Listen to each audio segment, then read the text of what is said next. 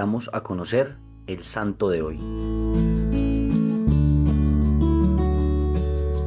Hoy conoceremos la historia de Santa Matilde de Hackeborn. Matilde nació en el castillo de Helfta, no se sabe con exactitud si en 1241 o 1242. Fue la tercera hija del barón de Hackeborn, una de sus hermanas fue Santa Gertrudis, conocida como la Grande, quien fue abadesa del monasterio de Helfta durante 40 años y quien hizo de él un referente religioso, educativo y cultural en gran parte de lo que hoy conocemos como Alemania. A los siete años, Matilde fue con su madre a visitar a su hermana Gertrudis en el monasterio, cuando éste se encontraba en Rodersdorf, y se sintió totalmente cautivada por el ambiente que allí se vivía. Quiso ingresar, pero por supuesto, por su cortísima edad, solo lo pudo hacer como alumna, hasta que finalmente, en 1258, se hizo religiosa en este convento, que se había trasladado justamente a Helfta. En poco tiempo, a pesar de continuar siendo muy joven, llegó a ser directora de la escuela del monasterio, directora del coro y maestra de novicias. Fue reconocida por su humildad y sabiduría, así como por su fidelidad a la doctrina. De ella se ha escrito que enseñaba la doctrina con tanta abundancia como jamás se había visto en el monasterio, y tenemos gran temor de que no se verá nunca más algo semejante. Las monjas se reunían en torno a ella para escuchar la palabra de Dios como alrededor de un predicador era el refugio y la consoladora de todos, y tenía, por don singular de Dios, la gracia de revelar libremente los secretos del corazón de cada uno.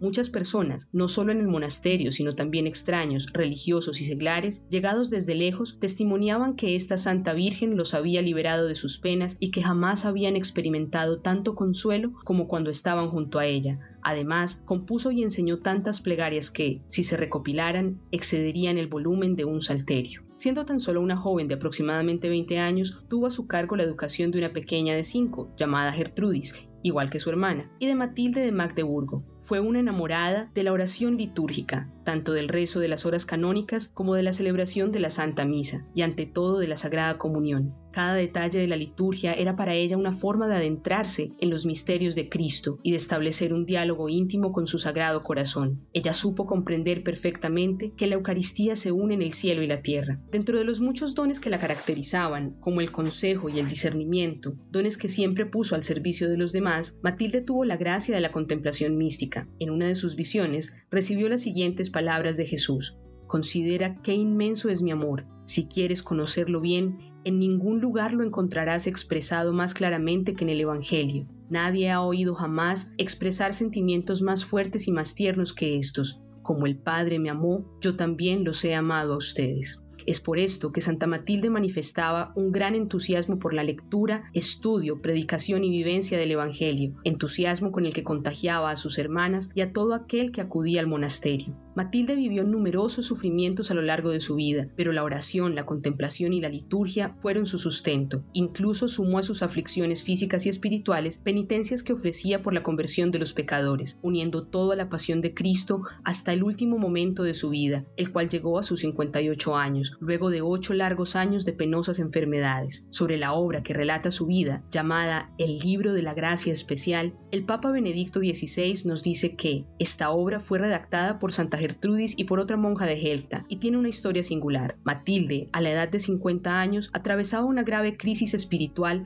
acompañada de sufrimientos físicos. En estas condiciones, confió a dos religiosas amigas las gracias singulares con que Dios la había guiado desde la infancia, pero no sabía que ellas tomaban nota de todo. Cuando lo supo, se angustió y se turbó profundamente, pero el Señor la tranquilizó, haciéndole comprender que cuanto se escribía era para la gloria de Dios y el bien del prójimo. Añade que, Santa Matilde de Hackeborn, dejándose guiar por la Sagrada Escritura y alimentada con el pan eucarístico, recorrió un camino de íntima unión con el Señor, siempre en plena fidelidad a la Iglesia. Esta es también para nosotros una fuerte invitación a intensificar nuestra amistad con el Señor, sobre todo a través de la oración diaria y la participación atenta, fiel y activa en la Santa Misa. La liturgia es una gran escuela de espiritualidad. Santa Matilde nos encomienda al Sagrado Corazón de Jesús y a la Virgen María. Nos invita a al Hijo con el corazón de la Madre y alabar a María con el corazón del Hijo. La tarea de hoy es acoger en un momento de oración personal esta invitación de nuestra Santa. Señor Jesús, danos la gracia de tener una amistad cada vez más cercana, más íntima contigo, y de poder hallar en cada detalle de la liturgia y también de la cotidianidad los signos innegables de tu amor. Cristo Rey nuestro, venga tu reino.